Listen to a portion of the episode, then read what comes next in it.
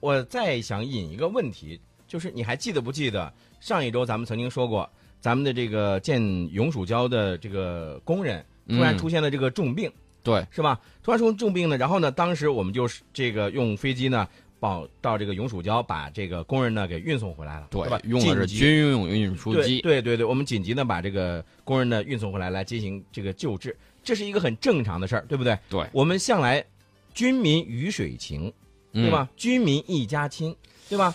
这个美国国防部发言人脑子是是秀逗了，对呀我是这么认为的。你想想，救人多要紧的事儿啊，还在那儿说中国为什么要使用军机而不是民用飞机，哪个快哪个来，对不对？是啊，我就纳闷了。你说，在这个人的这个生命危急的这个时候，你美国方面你在质疑什么啊？军机还是民机？那那我想问一下宋老师，假如说，如果美国的这个民众在美国的这个领土上突然有这个疾病了，那呃，美军是不是会袖手旁观？还是说啊，要要考虑，哎，用什么飞机？用这个飞机，用那个飞机？他会这样吗？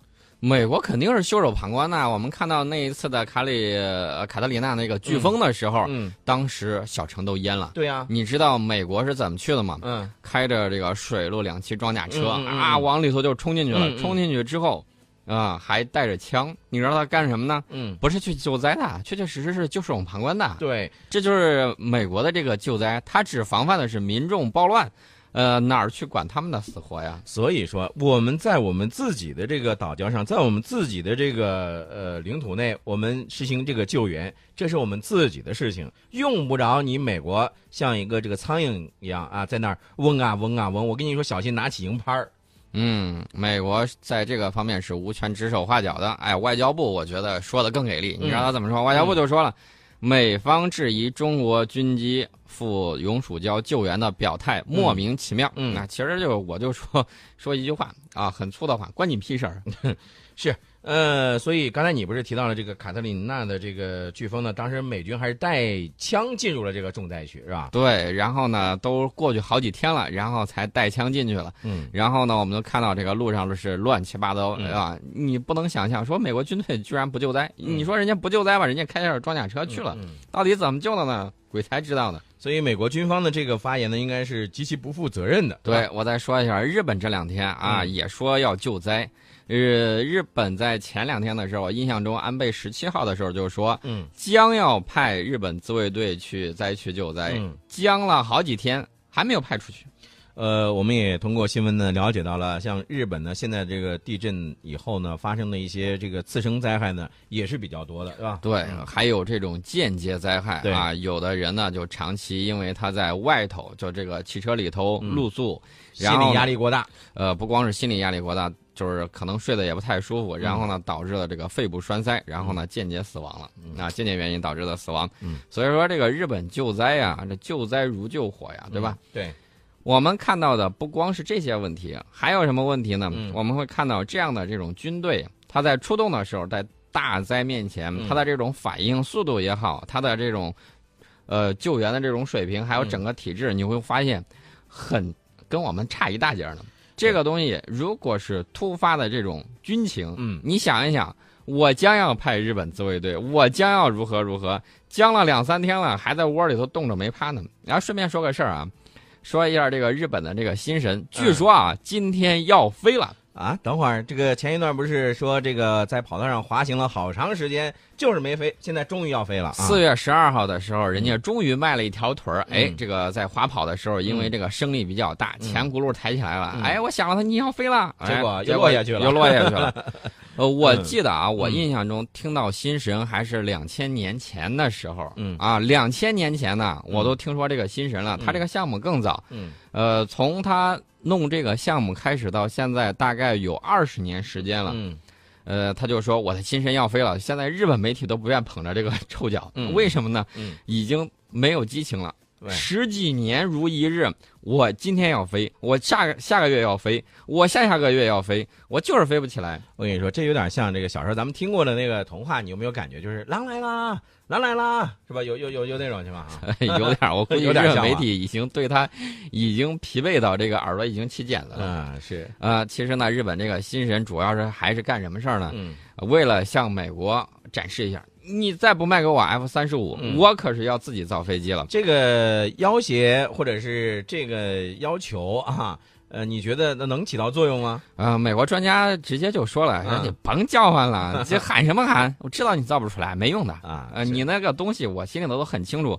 美国把日本的军事工业阉割的很厉害，所以这种情况下，这个日本方面呢，他其实最终的目的啊，还是想让美国呢把这个军机呢卖给他对，要么压压价儿，要么快点交货。啊。问题是日美国把日本的这个 F 三十五呢，这个给日本的这个版本的嗯，排的生产日期还比较靠后。你想想，F 三十五到现在还没有交付很多国家啊，去了之后就是拿个模型展示一下，他们自己高调自己嗨了之后，嗯也就不知其可了。嗯日本啊，大家有时候会说日本的工匠精神。说句实在话，在轻工业方面，嗯日本确确实实有一些东西做的小东西啊，嗯做的比较精致，比较不错。嗯但是弄到这种国之重器方面上来说，我对他的表示就是呵呵呵呵。为什么呢？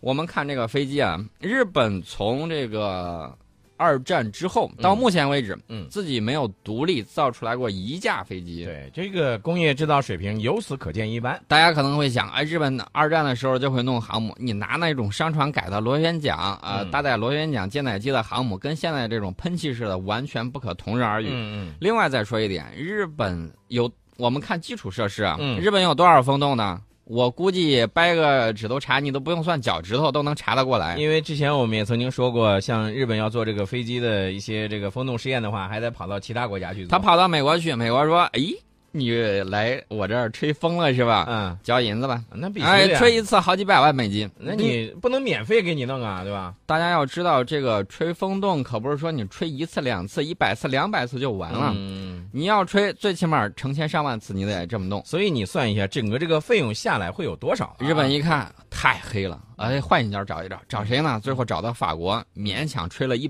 两百次，嗯说勉强吧就弄了，就心神这玩意儿嗯就吹了吹风洞弄回去了。嗯我们的风洞有多少呢？截止二零零七年的时候，我看到有一个官方数据，我说的这都多少年前的事儿了，有五十多个，啊，绵阳那块儿，四川绵阳嗯。这个高超音速风洞群，嗯，大堆。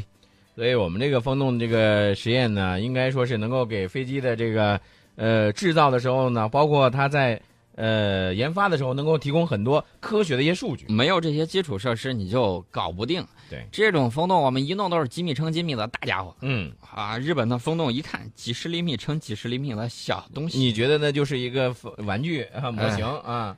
这个给汽车吹一吹这个风洞实验呢，还是可以的，拿嗯汽车模型。如果这样吹这种喷气机啊什么之类的，这个啊，呃，你可劲儿在那儿先吹一会儿吧。这个宋老师又调皮了啊！看到微信上铁伞怪侠就说了，说美国和日本啊，很多的时候呢也是貌合神离的。呃，这个事情我觉得其实也很正常，你说是不是？嗯啊，那个呃，绿城小导弹就说说这个美国啊，有的时候呢就是咸吃萝卜啊。呃，那下面我们就不说了啊。对啊，这个奋斗说，美国不给普通民众来一枪已经够意思了，别说去救人了。嗯呃，他在这种大灾面前啊、我说句客观一点了啊，嗯在大灾面前，确确实实社会秩序这种比较混乱，有些这种确确实实会出现一些社会心理学方面的这种情况。嗯呃，所以说呢，像我们人民解放军这样、嗯赤手空拳就去救灾的，嗯在美国看来完全不可思议，怎么可能这个样子呢？嗯，这就是军队跟军队不一样，我们的军队是人民的军队。对是军民鱼水情深。对好，呃，您正在收听的是郑州新闻广播的《听世界》，大家呢也可以通过微信的方式呢来参与我们的节目。我们的微信平台呢，您记好了是郑州新闻广播啊，您可以在微信公众号上搜索“郑州新闻广播”之后呢，添加关注呢就可以了。而且啊，这个我们昨天也说了，现在呢一直我们都是在进行视频直播的，也就是说，如果您有 WiFi 的情况下，但是土豪随意啊，嗯，如果您要有 WiFi 的情况下呢，您不妨呢也可以通过我们的这个视频直播来看一下直播间当中的一举一动啊，看一看这个宋老师的一些精彩的一些表现有没有。啊？这个看到微信平台上，呃，记不住这位朋友太坏了，我跟你讲啊，先是给咱们俩呢发了一些这个相应的这个一些截屏是吧？嗯咱俩的一些这个表情表情包，我觉得这个会不会做成表情包啊？你说这我有点担心呐、宋老师 啊。呃，这个另外呢，记不住还说了，自从有了视频之后啊，听说人家只是听说啊，听说宋老师呢准备买一个这个粉底，化化妆以后，这个上节目啊要美美的。哎，宋老师，我没看出来你你化妆啊？呃，人家听说而已啊但是他说的这个下半句，我觉得是这个啊，啊无风不起浪。啊，听说陈老师要割双眼皮儿涂口红，我我看一下，照下镜子，现在我估计这我这是三眼皮儿、四眼皮儿吧？现在这都不用再拉双眼皮儿了吧没？事，人家记不住，呃我估计是黑你的。为什么黑你？他啊说要再给你头上插个花，那啊画面太美太酸爽了。这画面真的是太美了，美的我都不敢看了。我跟你讲，男人四十一枝花，呵，嗯，好，大家呢可以继续通过微信的方式呢来参与我们的节目，和我们来进行互动。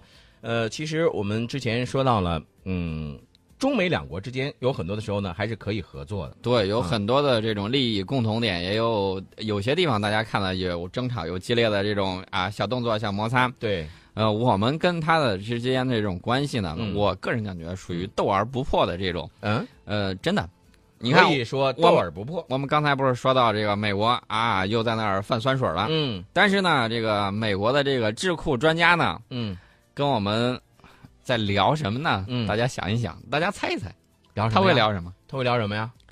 嗯、大家想一想。难不成要合作的话，调一调？呃，来来来说一说这个“一带一路哎，你说对了，”，是不是有这个方面？啊对啊，美国的智库这个专家呀，跟我们的智库专家在华盛顿开一个会，说中国的这个“一带一路”呢，倡议为深化中美合作提供了新的机遇，双方可以发挥各自的比较优势，加强“一带一路”项目合作，实现互利共赢。嗯，都开始聊这个了，我觉得美国会不会一头扎进亚投行呢？嗯，哎，你这个事情啊，之前你一直是拒绝的，是吧？嗯，美国一直是拒绝加入亚投行的。那现在，呃，宋老师经常说的那句话叫什么？身体是怎么来着？呃，这个嘴上不说，嗯哎、这身体还是比较实诚的。比较实诚的啊。我嗯估计啊，将来真有可能一头扎进来。到时候如果再搞这种类似月顶外交的这样的事儿，我不知道日本应该去哪个角落里头去哭。嗯呃，现在呢，这个美国的这个专家呢，我看看他们的这个方向啊，也在说一些问题。呃，他比如说，他说，美国拥有一流的跨国企业啊，技术专长和法律标准等等优势，嗯但是缺乏完善的这种基础设施架构。大家如果去过美国，你去看啊，美国很多的这种基础设施建设嗯还是比较老旧一些的，嗯，有很多东西啊，你一看上个世纪六七十年代修的我，跟你说，我有朋友前一段时间，呃，从美国回来以后，他就说啊，他说在美国的一些这个城市呢，你会看到，你看现现在咱们的这个路边的这个电线杆儿是吧？嗯很多的都是这个有些都入地了，光缆都入地了，对吧？呃，架空的也很少。然后他在美国呢，就看到了很多就是那种还是那种就是木头的那种电线杆，你知道吗？嗯，就是木头电线杆还是很老旧的那种，就是它这个基础设施看有些地方也并不是那么先进啊。对你刚开始去的时候可能会觉得异域风光嘛，旅游的话肯定跟长期住在那儿不一样。嗯，谁有胆子敢去底特律住一夜，我马上给他发红包。那个汽车城是吧？对，谁敢去那儿住啊？嗯，现在已经快成汽车城，快成空城了啊。即便是美国纽约，它你到美国纽约之后，它这不是有好几个机场吗？嗯你到那个机场，呃，下去之后，嗯你敢在那小镇上住一夜吗？嗯也不太敢。那整夜都是这个警车呼啸。嗯你知道他那儿医当地医院哪个医院最好嘛？嗯嗯哪个科室？嗯，枪伤科。枪伤其实外科了，那属于外伤科对枪伤科的这个生意是最好的，嗯，动不动就是有这个美国这社会治安环境啊，实在是太差了啊。有些地方环境不行，但是有些地方，比如说这个美国的富人区，嗯人家有钱，呃，这个税交的多，嗯然后呢就雇警察看着嗯，他那儿环境就好。对，所以说呢，在美国买房不光有学区房啊，这种社区嗯他自己也会考虑，但是呢，这个种族歧视现象也有。如果说一个黑人成功的黑人精英跑那儿买个房，嗯那那很多人他就搬走，美国白人就搬走了，对对，他就觉得这种种族歧视还是在美国比较根深蒂固比较根深蒂固的啊。啊。嗯，其实刚才你说到了这个美国的这个智库专家呢，我注意到的一一点就是说，这个智库专家他说了一句话，他说在给下一届美国政府亚太战略的政策建议当中啊，他们打算将参与基础设施建设来作为重要的建议之一。所以说，你发现没有，这美国的这些智库他也看到了这一点。现在这个奥巴马的这个任期呢也快到了，在下一届的美国总统上来之后呢，他可能会重新的来进行一些考虑，是吧？嗯，啊，那么在这个时候，这个智库给他们提供这样一个建议之后，宋老师问一下啊，你个人判断美国政府会不会听？呃，我觉得他得看有没有小钱钱可以赚。哎，我跟你说，这个合作“一带一路”的这个合作，毫无疑问，那肯定不，咱不说有没有小钱钱可赚的问题啊，嗯而是它肯定是一个呃，对于整个发展是很有很有好处的，对吧？那么包括不仅仅是对中国，对于美国它也一样啊，是吧？对美方呢，现在对“一带一路”的这个具体内容呢，我看他们的这个美国智库战略与国际问题研究中心的这个高级顾问叫马修·古德曼，他就说，美方对“一带一路”的这个战略一些具体内容存在着一些误解和疑问。呃，中方呢，对于美方如何参与亚洲基础设施建设也不十分清楚。嗯中美智库组织这样的这种研讨会呢，有利于加强中美双方政策的沟通与信息共享。嗯，让双方更加明白彼此的战略意图与愿景。所以说，如果说美国政府包括美国的这个企业，嗯、能够在某些层面上呢加强“一带一路”的项目的这个合作，应该说能够大大的提升项目的一些风险管理能力。哎，我就跟他说吧，“一带一路”这个战略呢，不仅是向发达国家开放的，也向发展中国家开放。对，这里头蕴含的这种商业机遇啊，非常的大。大家想一想，古代的这个丝绸之路沟通了东西方，当时的这个呃凯撒啊，嗯穿的一身紫色的这个丝袍啊，嗯觉得非常的好。嗯啊，呃，我记了古书上记载呢，呃，他当时有一个这个罗马的这个发音，说这个塞里斯人还是什么人，我嗯记不太清楚啊。音译啊，音译啊，大概就是一翻译过来就是会之思的人嗯，啊，就从那边过来。古时候的这个工匠啊，真的是不简单，我跟你讲，巧夺天工嗯啊！咱们说完美国，刚才我们不是也提到日本嘛？嗯我们把日本再拉出来再说一说，不要躲到墙角哭了。这个日本呢，这两天他啊抛出了所谓的这种啊，他非要说中国钓鱼岛是他的，嗯。他抛出了一个材料，我看了看材料之后啼笑皆非，嗯。纯粹是胡说八道。哦。我给大家打一个比方啊，嗯。如果说日本啊这个在海上嗯。遭遇了这种风浪，嗯。船被吹到了这个苏格兰嗯。啊，船吹到了苏格兰，嗯。人上去了啊，嗯。这个把他给救了。嗯。然后呢，这个日本就给英国写了一个致谢信、嗯啊，感谢你这个把把人给我救了。嗯然后呢，他说，他告诉英国，他说，苏格兰是属于日本的。大家觉得这荒谬不荒谬？哎呀，他就是拿着这个证据，大家可以看看日本掏出来这个证据，就是这个样子。嗯我们无非给他放远了一点嗯。啊，他就告诉英国说，苏格兰是我的。呃，我跟你说啊，有的时候日本方面他这种断章取义，有用吗？啊，宋老师，你说有用吗？哎，你能改变事实吗？你能改变钓鱼岛是属于中国的事实吗？你就算他放了个屁，他也是臭的，对不对？哎呀，这个事情我觉得日本费尽心机的去找出一些这些东西，然后呢去断章取义，然后去割裂历史，它丝毫丝毫不能够改变钓鱼岛是属于中国的这样一个事实。对我们对钓鱼岛的这种主权拥有充分的历史和法理依据。嗯日方的这种行为啊，我就说句实在话，别白费心思了。呃，要不我们谈一谈琉球？我可记得这个战后这个国际秩序还而且有专门的这个公约啊，定然写的很清楚啊。嗯。二战之后，日本的领土仅限于四岛、嗯。啊，外头的都都不是你的，嗯。你要不要翻开再重新再讨论讨论？嗯